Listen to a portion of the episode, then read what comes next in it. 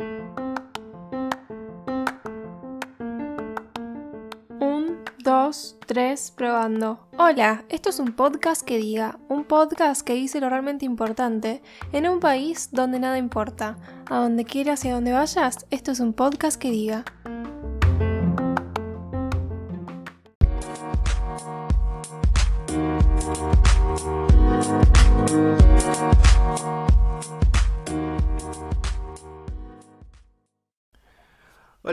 A todas y a todos, estamos acá en un nuevo episodio de un podcast que diga que inauguramos una nueva sección, que la verdad que me pone muy feliz inaugurar esta sección, que la inauguramos con Juan Escolar, que como dijimos en el anterior episodio, en donde debatimos acerca de la universidad pública o la universidad privada, es un amigo de la casa.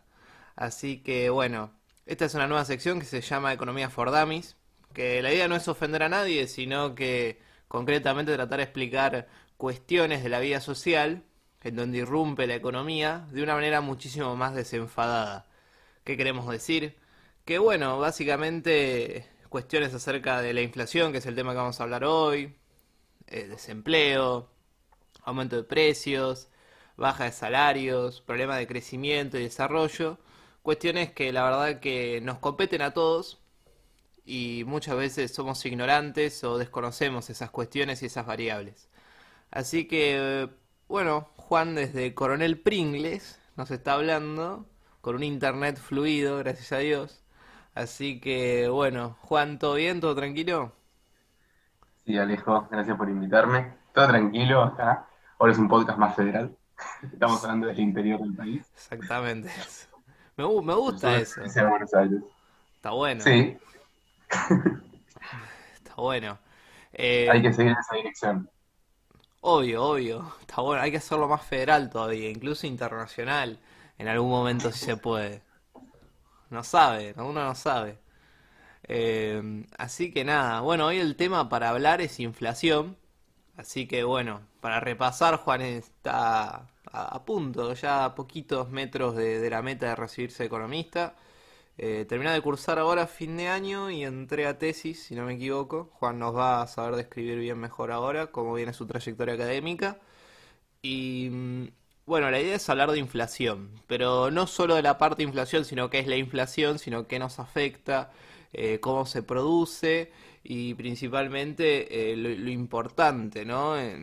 eso, de cómo nos afecta, es decir, la suba de precios, la falta de poder adquisitivo que muchas veces se menciona, muchas veces escuchamos un montón de economistas que hablan acerca del tema y, no, patean la pelota, nos tiran la pelota cuadrada, diría, diría un entrenador de fútbol, pero a veces es difícil comprender. Así que acá estamos con Juan, que Juan nos va a comentar esto, y la primera pregunta, ¿no? La, la pregunta base, ¿qué corno es la inflación? Bueno, a ver, sin gritar, como está muy de moda en la tele, eh, la inflación, lisa y llanamente, es el aumento generalizado de los precios en una economía. Esa es la definición de inflación, no hay cosas raras, no hay engaños. Eh, hay muchas mediciones de la inflación. Eh, el INDEC es el organismo que oficial que las mide y en general hay dos formas básicas de medir inflación, es el IPC, el índice de precio del consumidor, y el deflactor PBI. El IPC lo que hace es toma una canasta de, productos y la sigue a lo largo del tiempo. Eh, se supone que esa es la canasta como de consumo de referencia de un hogar y por eso es como representativa eh, del impacto que tiene la inflación sobre los individuos.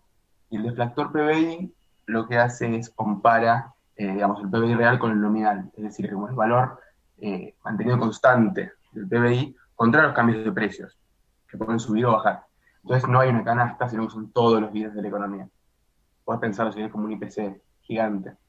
Es bastante más difícil de computar. Y el INDEC arroja esos dos valores e inclusive eh, también, bueno, hay distinciones más sutiles que también se discuten. Digo, hace tres años hablamos de, de inflación núcleo en vez de inflación minorista, a veces hablamos de inflación mayorista son varias estadísticas, pero que miden el mismo fenómeno, que es el aumento de los precios. Perfecto, perfecto. Y el tema de los índices, ¿no? ¿Qué, mide concretamente cada uno? Es decir, por ejemplo, el IPC. Es decir, ¿en qué se basa? ¿Cómo, sería la fórmula? no sé si tiene mucho sentido describir una fórmula en un podcast que nadie puede ver, pero la idea es que toma una canasta de, con, con bienes fijos y cantidades fijas, y lo que varía de periodo a periodo son los precios. Entonces termina dividiendo los dos y eso te da una variación como el valor de la canasta, si quieres pensarlo de esa manera. Perfecto. Hay servicios, hay sí, bienes de consumo masivo, hay un poco de todo. Perfecto. ¿Y cuánto es la inflación hoy? Más o menos. El index sacó, el index sacó los números hace tres días, una vez por mes la sacan. Eh, creo que dio algo en torno al 1.7%, pero parecía estar como reacelerándose y algunos consultores estiman que va a ser del 3% para agosto, mensual. Perfecto. Y sumate que tengamos un promedio, ¿no? De 3% mensual alrededor de un año. Poner que en el año tengas una inflación, no sé, aproximadamente del 20, o no sé cuánta, cuánta, cuánta inflación viene teniendo Argentina alrededor de los años. Por ejemplo, ¿cuánto es un promedio de inflación anual del año pasado, más o menos, si te acuerdas, si lo sabes? Sí, creo que el año pasado la inflación fue en torno al 50%, fue bueno. bastante elevado. lo interesante es que... Me quedé corto con el 20. sí, cuando, cuando hablamos de estos números de inflación mensual del 2, 3%, es algo bastante extraño porque casi todos los países del mundo es inflación anual, no mensual. Dice, la inflación es un fenómeno que está casi extinto en el mundo, que se logró resolver en los últimos 30 años y nosotros pareciéramos no poder hacerlo. Claro. Exactamente. La verdad que sí. Posta que sí. Igual que tenemos uso de razón. A ver, nosotros somos una generación que, que no sé, va, somos como un invento menemista igual porque nacimos en los 90. Pero qué sé yo, durante toda primaria, secundaria, bueno, incluso ahora en las universidades vivimos con inflación y, la conocemos mejor que nadie. Eh, y en base a eso, una pregunta que mucha gente se hace es acerca de este número que vos hablás, del el aumento ¿no? de la inflación, de ese 3% que se anuncia todos los meses. Eh, no sé, que, que resalta Mauro Laje todos los días en América a la mañana y no sé, Alejito yo, Doña Rita en paternal, eh, mi abuelo Hugo se pregunta qué carajo eh, hago con, con ese número, es decir, ¿qué, me quiere decir ese número con relación al día a día? Es decir, ir al, al chino a comprarse una leche o, o incluso, no sé, ir... Eh, ir de compras o comprar cuestiones básicas ¿no? de la vida, ¿cómo afecta eso? ¿Qué, ¿Qué índice me está dando con relación a mis gastos y a mi vida diaria? Bueno, a ver, para empezar, es un promedio. Entonces, probablemente cuando vas al supermercado no vea que todos los precios aumentaron un 3%. Eh, algunos precios pueden haber subido más, otros menos, algunos bajado. Medio raro, pero puede pasar. Eh, entonces, eso es un índice de referencia no, no, es no es muy informativo que el INDEC anuncie todos los meses cómo varía cada producto, cada precio en cada localidad de la Argentina, sino que es bastante más razonable anunciar un promedio que nos muestra como una tendencia de lo que está pasando en el país. Y, al final de cuentas, eso es lo que son tanto el IPC como el efecto PBI, terminan midiendo eso, es un número, es un promedio de muchos datos agregados, de varias localidades del país, de varios comercios, de varios productos, inclusive es una canasta de bienes. Eh, y dentro de los bienes pueden haber también cambios de precios diferentes y se promedian en ese número final. Perfecto. Entonces lo que Doña Rosa ve capaz que no es muy informativo para ella, pero bueno, sí para el desempeño macroeconómico de la Argentina. Es decir, vos, vos, me estás queriendo decir que darle pelota al número de la inflación todos los días, por ejemplo, para alguien de la vida cotidiana o un simple mortal, eso es estupidez. No, no, no, no, a ver, es, es muy importante tener en cuenta el número de la inflación porque de vuelta nos habla del desempeño macroeconómico que tenemos, pero probablemente es un número que no, no, no, lo sienta, no lo vea tan claro, ni siquiera de dónde sale, casi un número que sale de la galera para la mayor parte de las personas. Claro, claro, muy bien, está, bueno, está bueno decir eso. Y ahora vamos a lo importante, ¿no? Eh, siempre se habla, ¿no? Hay un término, no sé si es económico o mediático, que se dice pérdida del poder adquisitivo. Y eso viene con relación a la pregunta principal de cómo afecta la inflación, es decir, cómo me afecta a mí, Alejo, cómo te afecta a vos, Juan, cómo afecta al que esté escuchando la inflación, es decir, ese 3%, en los hechos, ¿cómo afecta? Bueno, ver, imagínate que vos pones un salario de 100 pesos y con eso consumís una canasta de bienes. Supongamos que consumís un solo producto, no, no viene el caso cuántos, y que ese producto vale 10 pesos. Bueno, con tu salario vos vas a poder comprar 10 unidades de ese producto. ¿Sí? Bueno, si tenemos inflación, supongamos que el precio sube a 20 pesos por unidad. Bueno, entonces vas a poder comprar 5 unidades de producto. Entonces, al final de cuentas, ¿qué es lo que pasó? Tu salario real, es decir, tu salario medido en bienes, porque uno puede medir el salario en pesos. Capaz que tu salario aumentó de 100 a 300. Pero bueno, si el producto del bien aumentó 6 veces, has aumentado tanto tu salario nominalmente, es decir, en la, en la moneda que no medís, no quiere decir mucho. Al final de cuentas lo que importa es que podés consumir con el salario que ganás. Entonces lo que al final de cuentas, el impacto que tiene la inflación es sobre la capacidad de compra que tiene tu salario, tus ingresos en general, pero en particular tu salario. Es decir, el salario real cae, el salario real medido en bienes de consumo. Ok, ok. Bueno, simplificando sería es, yo quiero comprar algo y esa cosa mensualmente aumentó, es decir, suponete que yo gano 100 pesos y todos los meses me compro, no sé, un pack de leche que vale 40 pesos. Yo sigo ganando 100 pesos, o incluso, no sé, me aumentan a 200 y capaz eso aumentó 4 o 6 veces su número. Por ejemplo, pasó a 150 pesos y yo gano 300. Es decir, eso sería como la pérdida del poder adquisitivo. Exactamente, Eso mismo. Es lo mismo, solo que al final de cuentas es con muchos bienes eh, que cambian los precios en distintas magnitudes y a las personas nos afecta diferente también, de acuerdo a nuestra canasta de consumo, eh, el impacto es diferente. Piola, perfecto, está bueno eso, está bueno saberlo. Igual medio que todos sabemos básicamente qué, es la inflación. en regímenes inflacionarios la gente está acostumbrada a ir al supermercado y poder comprar cada vez menos.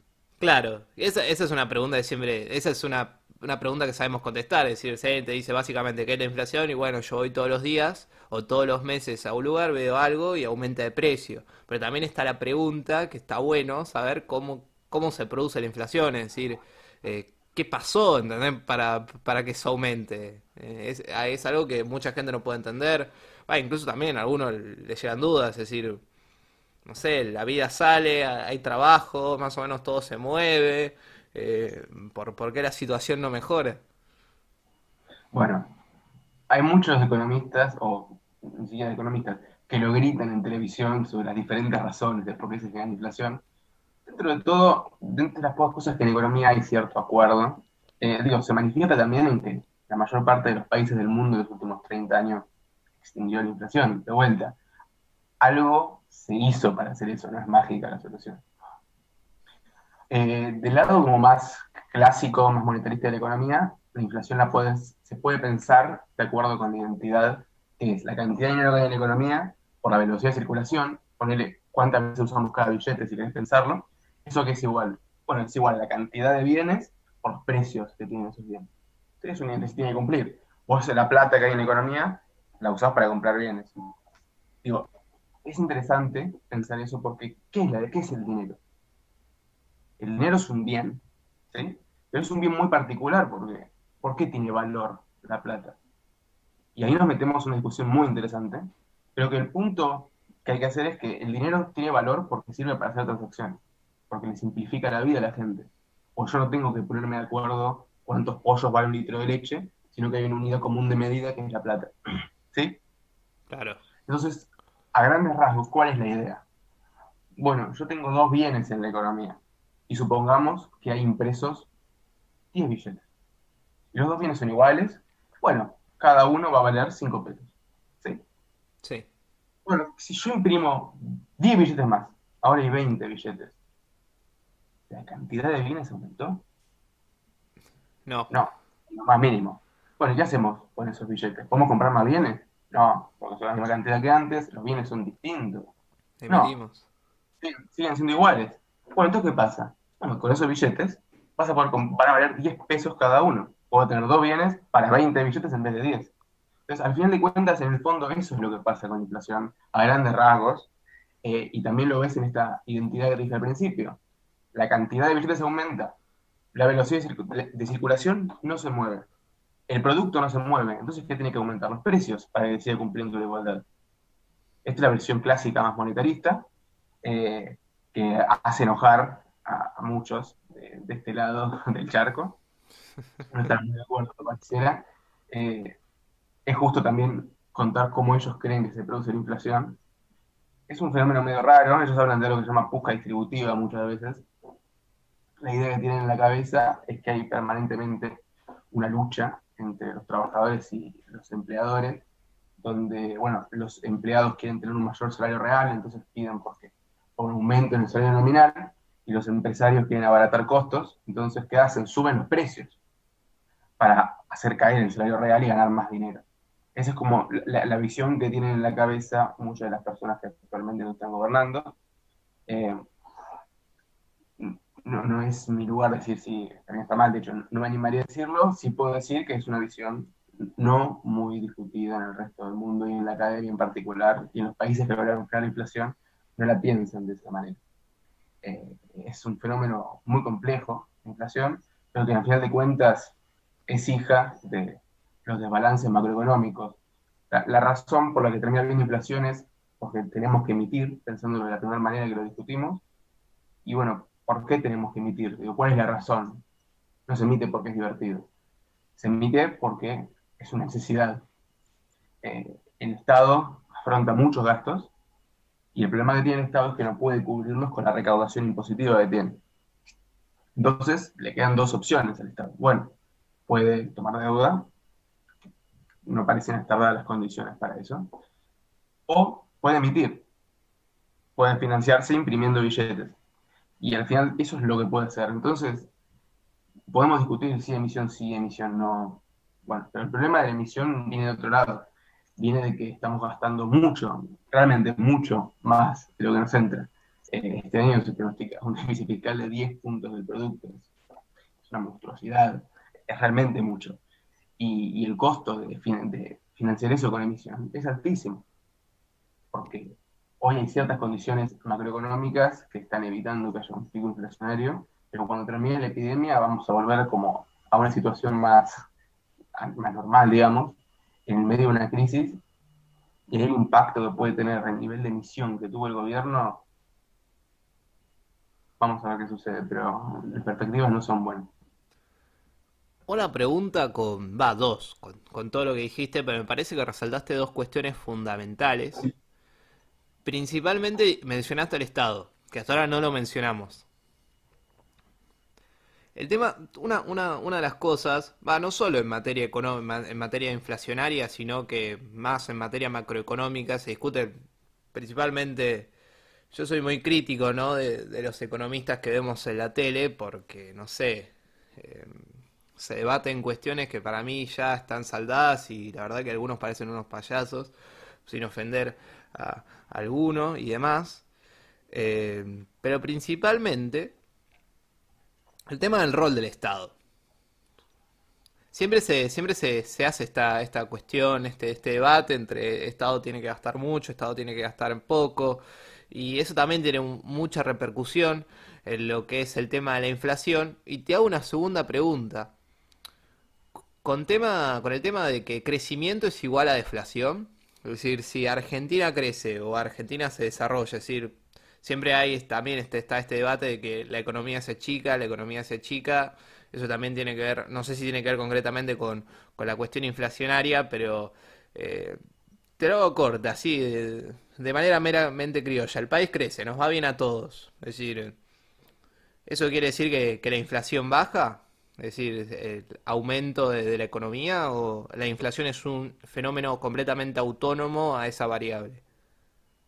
Ok, a ver, primero arranco, las dos preguntas medio de la vez voy a responder, pero primero una frase que dijiste, la deflación es una caída en los precios. Claro, exacto. Y es muy complicada también. O sea, con el crecimiento, la deflación no, no se lleva muy bien, porque también genera varios problemas macroeconómicos.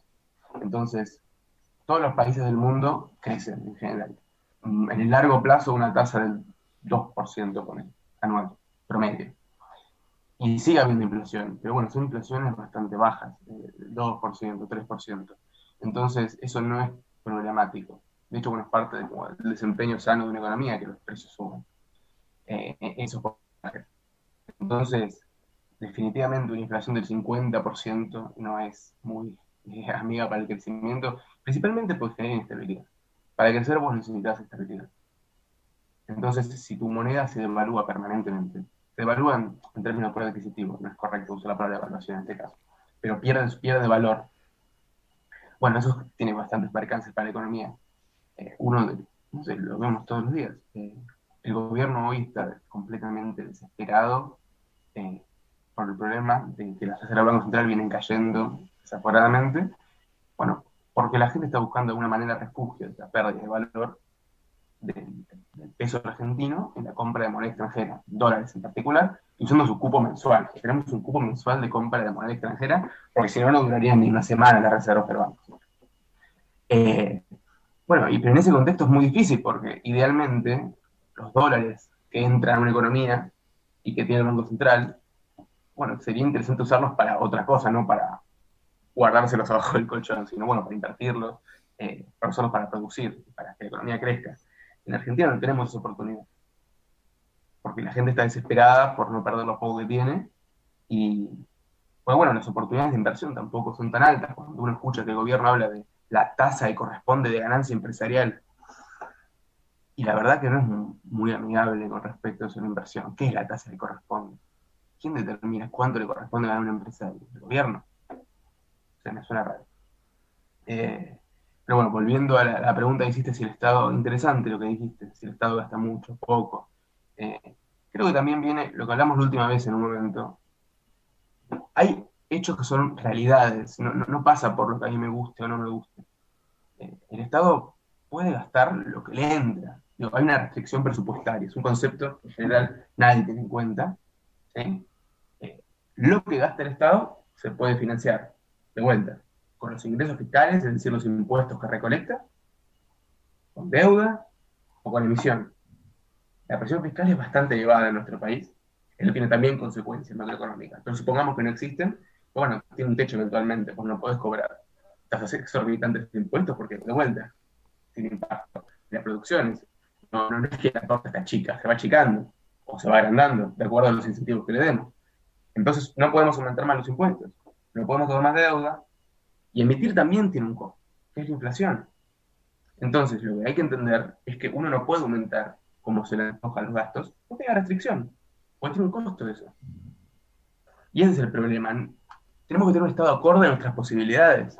Sin duda, el Estado argentino tiene que gastar. Podemos en un país que casi el 70% de los pibes son pobres.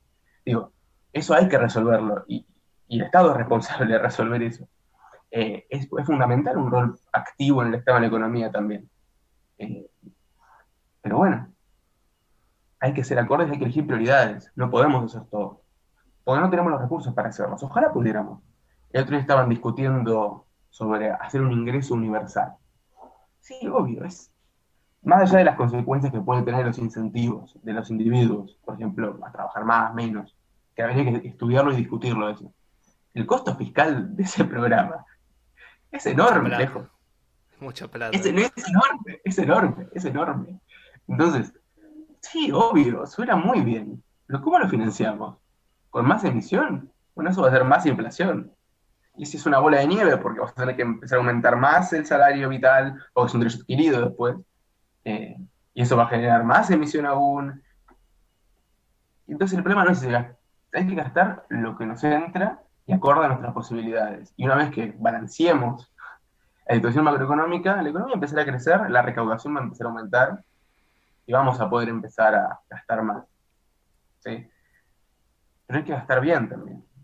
Por no solo gastar plata y que eso tiene un efecto mágico. No, bueno, hay que, digo, cuando uno tiene recursos escasos, como son los ingresos del Estado, por ejemplo, en este caso, eh, hay que decidir muy bien qué gastar y hay que tratar de maximizar el impacto que tiene ese gasto sobre la población. Es decir, vos básicamente lo, que me estás queriendo decir, para, para sintetizártelo en, una frase, vos me decís si estás de acuerdo o no, es que el problema no es, el, el debate no es Estado chico, Estado grande. El tema es repensar el Estado y que ese Estado se adecue a las circunstancias y a las necesidades que tenemos en el momento. Sería como, como, como un estado inteligente. Es decir, ¿cómo poder decírtelo bien concretamente? La idea sería, bueno, tenemos este estado. Este estado es de estas dimensiones. Tiene ciertos ingresos y tiene ciertos egresos. ¿Cómo adecuamos esa fórmula y cómo adecuamos diversas políticas para que más o menos podamos acomodarnos y poder llegar a la mayor cantidad de gente posible sin desafectarnos económicamente en el sentido de los ingresos y no emitir lo que se llama muchas veces de, deuda local y, todas esas cuestiones. Sí, sí, eh, a eso me refería en general. O sea, yo creo que si bien hay gente que está discutiendo si estado grande, estado chico, bueno, sí, eso es una discusión que se puede dar perfectamente, es válida que la den. Después, eso bajado a la realidad es otra cosa. Claro. Eh, no, yo particularmente, esta es mi opinión personal, no creo que en la Argentina podamos estar discutiendo de un Estado chico hoy en día con eh, la situación económica como está. Tiene que haber un Estado presente para poder sostener la situación social. Perfecto. Eso es un hecho. Eh, pero bueno, el asunto es que si estamos destinando bien los recursos ahí, es tal cual como vos decías, yo tengo ingresos y tengo egresos. El Estado, los ingresos más allá de fijar las tasas impositivas, no los puede controlar. Digo, eventualmente en toda esta ecuación que siempre discutimos, tanto en la inflación como en los problemas fiscales, está el sector privado. Digo, no es solo el Estado toma una decisión y las cosas pasan porque sí. Digo, es una interacción. El Estado es un agente más dentro de la economía. ¿Sí? Te, doy un ejemplo. Supongamos que el Estado, eh, algo, hay dos países, estamos con Argentina y Uruguay, o supongamos que el Estado aumenta los impuestos al capital. Sí. Bueno, si la torta estuviera chica, si estuviera quieta la torta, eh, eso implicaría mayor recaudación, a, priori. Bueno, pero en realidad ahí, ahí te está faltando como un punto más, que es que la torta no está chica porque hay otra, alguien es el dueño de esa torta. Y ese alguien puede decidir qué hacer con su capital. En otras cosas puede decidir llevarse al otro país. Por ejemplo, un ejemplo bastante burdo. Ok, entonces, ¿qué pasa? Ok, por un lado vos aumentaste la tasa impositiva. Antes recaudabas el 10 o recaudabas el 20. Oh, pero capaz que la torta se redujo. Entonces, al final de cuentas, tu recaudación puede haber aumentado o no. Y eso es lo que muchas veces no tenemos en cuenta. No es solo la decisión del Estado benevolente, sino es la respuesta que tienen los individuos a esa decisión. Y muchas veces, el neto puede no ser el buscado. Ese es un punto muy importante también que hay que discutir no solo pasa por la intención, pasa por la realidad. Y en la realidad hay individuos que tienen incentivos y toman decisiones todos los días. Entonces hay que pensar también cómo esas personas se ven influenciadas por las decisiones que toma el Estado todos los días. El impacto que eso tiene también en la economía. Con el tema de los individuos, ya que tocaste el tema, la inflación nos afecta a todos por igual. Es decir, si hablamos, ¿no? De, lo fáctico. ¿Hay alguien que gana con la inflación o hay alguien que, le afecta menos que otra persona? Capaz sí, tipo, si vamos a, lo concreto, sí, una persona de, eh, de ingreso medio o de, de, la verdad que viene de un origen o vive en un entorno muy humilde que eh, todos los días básicamente es como una economía de supervivencia para tratar de, de abastecer sus, sus gastos mínimos y hay gente, bueno, por ejemplo, los grandes capitales económicos, es decir, la gente que invierte eh, y, la gente que, posee ¿no? un gran ingreso de capital. A esa gente le afecta menos, le afecta más. Eh, y hay alguien que gana con todo esto, es decir, hay alguien que dice, bueno, dentro de todo este, este mar, este, este universo que estamos hablando, que la verdad que no es para nada alentador y es un fenómeno que parece ser que se lleva todo por delante, eh, ¿hay alguien que gana? Ok. A ver, sí. Hay alguien, a ver, definamos que ganar. Hay alguien que lo usa, claro. que es el Estado. ¿Sí? al final de cuentas, la inflación es un impuesto sí. Eh, que surge a partir de financiar el gasto público con emisión monetaria. ¿Sí? Digo, la contracara de la emisión es el impuesto inflacionario termina siendo eso, un impuesto más. Entonces, si hay alguien que, no sé si decir la palabra gana, pues no sé si es correcta, no sé qué decir ganar. Es más fácil definir perder. Eh, que pierde menos. bueno, sí, hay alguien que pierde. Efectivamente, la inflación golpea más a las personas de más bajos ingresos. Y eso es porque todo su ingreso lo destinan a consumir. Digo, no tienen manera, de, no tienen otras actividades, otras cosas que hacer con su dinero. Entonces, claro, si, como bien dijiste, vos estás en una economía de supervivencia y te aumentan los precios, tu economía de supervivencia está peor que antes. Entonces, el impacto es fenomenal. No es lo mismo en otra una persona que capaz, bueno, eh, consumía parte de su ingreso en capas materias de ocio, en cosas no tan importantes, eh, y aumenta los precios, bueno, puede redestinar parte de sus recursos a, consumir más. Eh, o inclusive, bueno, personas que gran parte de su ingreso ni siquiera la dedican a consumir, la dedican a invertir. El impacto es menor, pero es cierto que los, principales que se ven afectados por la inflación son los sectores populares y los sectores más bajos de la sociedad. Entonces, es como, ahí hay otro problema, ¿no? Digo, de vuelta, uno toma hacer políticas públicas para intentar resolver problemas de inequidad en Argentina, pero bueno, después la forma de financiarlos con emisión y la consecuencia es inflación, ¿y quién es golpea más fuerte? Bueno, en un principio que quisiste ayudar, eh, eh, es cierto lo que decís. Está, está, bien eso, eso que decís, el tema de, de la pobreza, ¿no? con, su relación concretamente con, el proceso inflacionario, la verdad que, afecta un montón.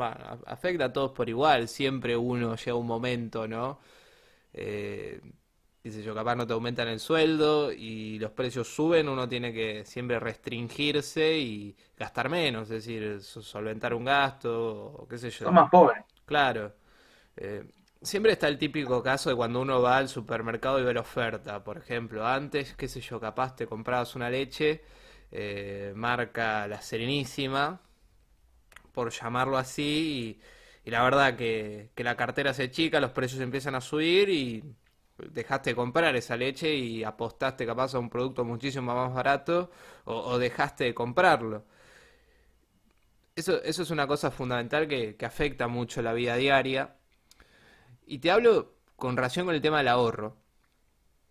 Porque muchas de las quejas de la gente, principalmente la clase media argentina, que cada vez es clase baja, cada vez es más, más pobre, es una realidad, eh, se queja con relación al ahorro, es decir, su capacidad de ahorro se restringe.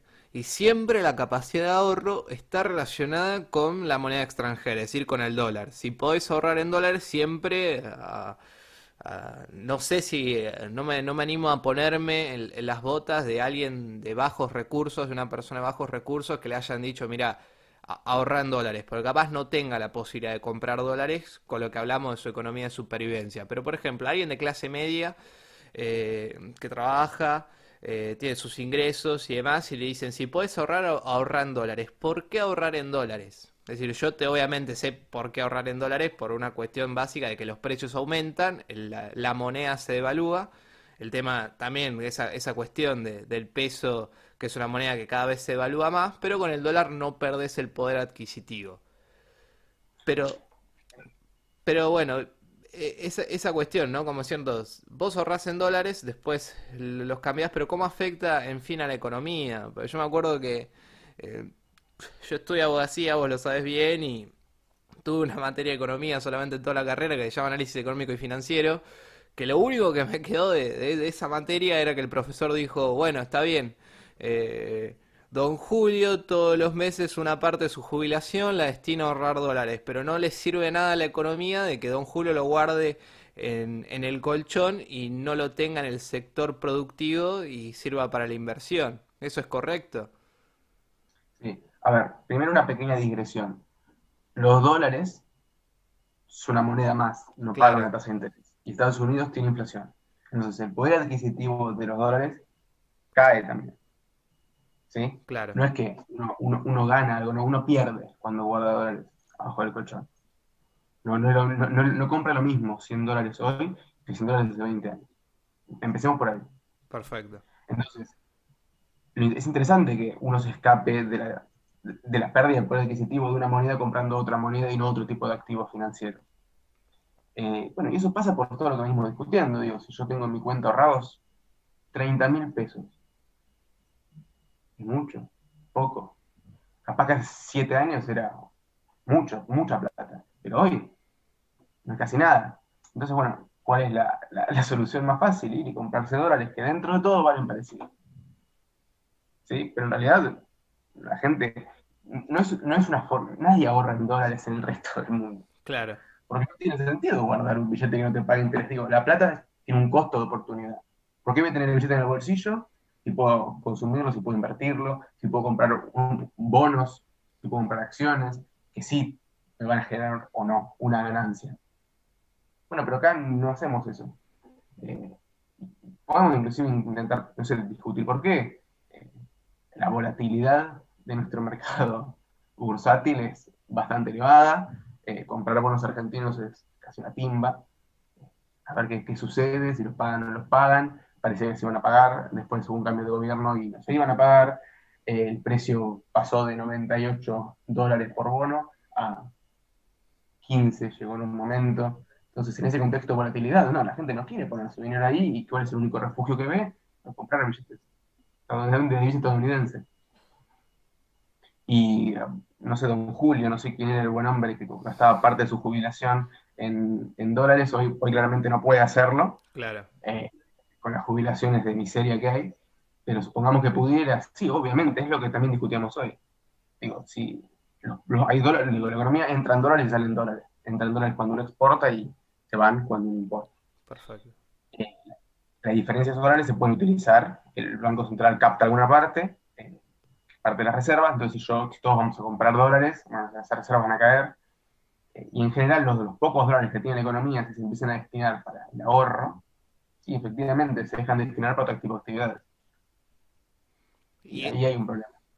eso, eso afecta, es decir, Sí, claro que sí. el, el grueso, un 70% diría del grueso de, de las personas, no sé si más, un 80% de, la- de las personas eh, que capaz destinan a, a comprar el famoso dólar solidario, ¿viste? Los, los 200 dólares por mes, eh, no los invierten, es decir, lo- los guardan. Siempre está esa, esa cuestión de guardarlos, guardarlos y a- ahorran dólares. Claro, también es, es eso que decís vos, digo, uno, la gente podría comprar dólares y después prestarlos, podría invertirlos y, y Claro. tampoco se hace eso. Y ese es el problema. Pues esos dólares después se reinvirtieran, se prestaran en el mercado a las personas que los necesitan, bueno, de vuelta, son, van, van en la inversión. Y eso termina aumentando el producto. Entonces ahí no sería problemático, pero la gente no hace eso. La gente pone abajo el colchón o pone en caja de seguridad. Y eso, bueno, por otros miedos que tienen los argentinos, que son las expropiaciones y Claro. las experiencias como vimos en el 2001, en Corralito.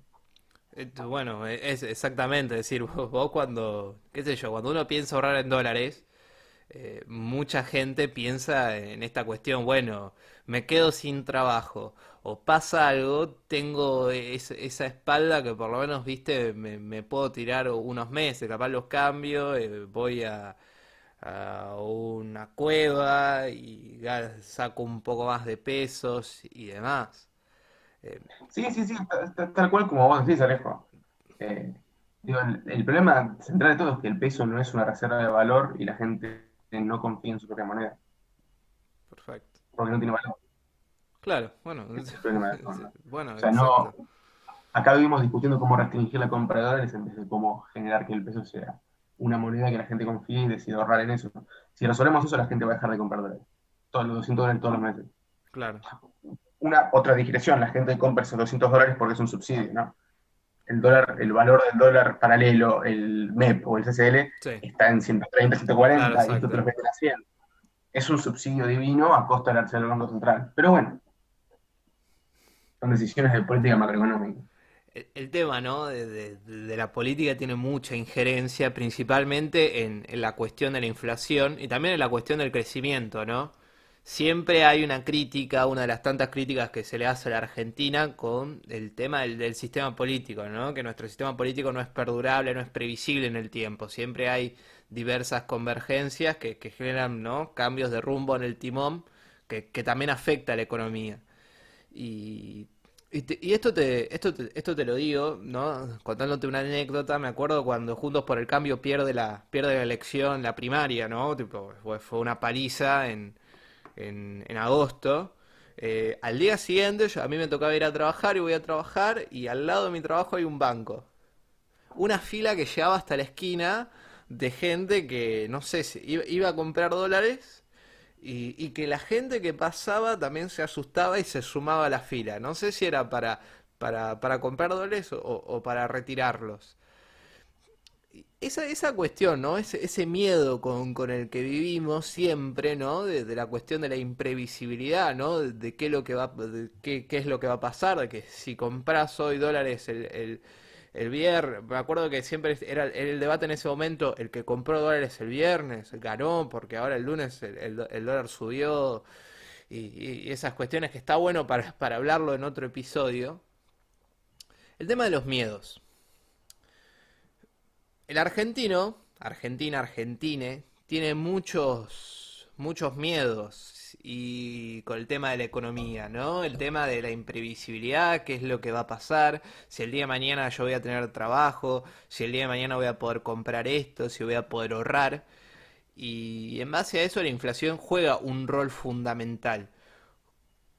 ¿Cómo afectan los miedos en, en, las variables económicas? Es decir, el comportamiento humano a no saber qué va a pasar eh, ¿Qué relación directa tiene con, este fenómeno la inflación y con el tema ¿no? de, la cuestión macroeconómica? Bueno, volviendo un poco a lo que dije antes, de la economía es un conjunto de agentes que toman decisiones en base a incentivos y cuando uno agrega todas esas decisiones, tenemos el desempeño macroeconómico. Entonces, los miedos son parte de las emociones que que generan este comportamiento de los individuos. Y claro, eh, más miedo, más incertidumbre, genera incentivos diferentes y eso genera respuestas distintas. esas respuestas distintas se agregan y terminan generando un resultado. La economía son los individuos, no, hay otra cosa, no, no, hay nada que inventar, y son los individuos tomando decisiones. Entonces, en un contexto de mucha incertidumbre, de mucha volatilidad, probablemente los, los individuos tomen decisiones que no son las mejores para la macroeconomía. Es un tema bastante extenso, no sé si eh, hoy podemos extendernos tanto no, no, para otro, para otro.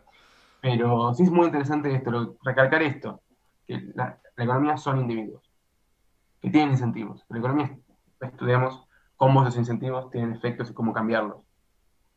Eh, y al final de cuentas el miedo y el pánico generan incentivos negativos que terminan pasando, bueno, lo que sucedió después de las elecciones. Hubo una corrida bancaria muy fuerte, terminó habiendo una, demanda de, compra de dólares muy alta y el Banco Central en ese momento decidió no, responder con, poniendo más dinero en el mercado, sino dejar que la moneda se, devalúe. Y eso tiene consecuencias sobre la economía, tampoco es, gratis. Por dar un ejemplo. Claro, claro. Y, y siguiendo, ¿no? Y ya como pregunta final, ¿no? Que para mí es como el gran cierre de, toda esta cuestión.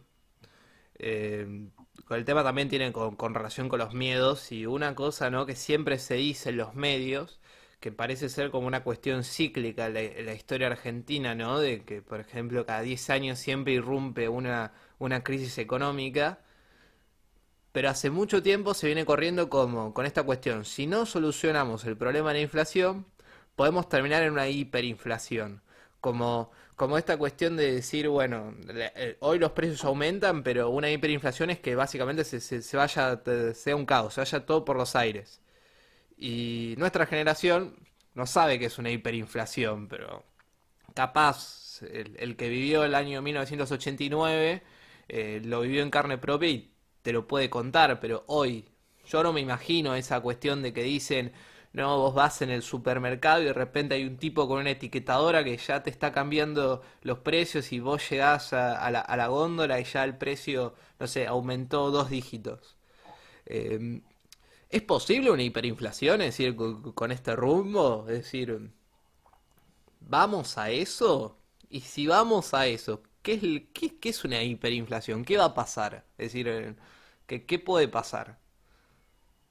A ver, eh, no tengo una bola de cristal. Obvio, obvio. O sea, nunca me animaría a decirte lo que va a pasar de cada tres meses, cuatro meses, un año. No lo sé. Puede ser así, si seguimos con este con el régimen monetario o no falta de régimen monetario que estamos teniendo, la inflación va a continuar, probablemente siga subiendo, siga acelerando. De ahí a que haya una hiperinflación, no lo sé. No sé si es tan probable hoy. Hoy. de vuelta, repito. Sí. Nada la información que tengo hoy.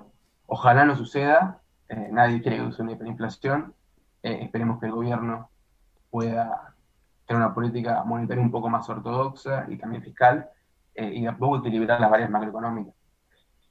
y con respecto al impacto que tiene la hiperinflación, bueno, recordemos que la hiperinflación del 89, fue el impacto Hubo un cambio de mando bastante acelerado.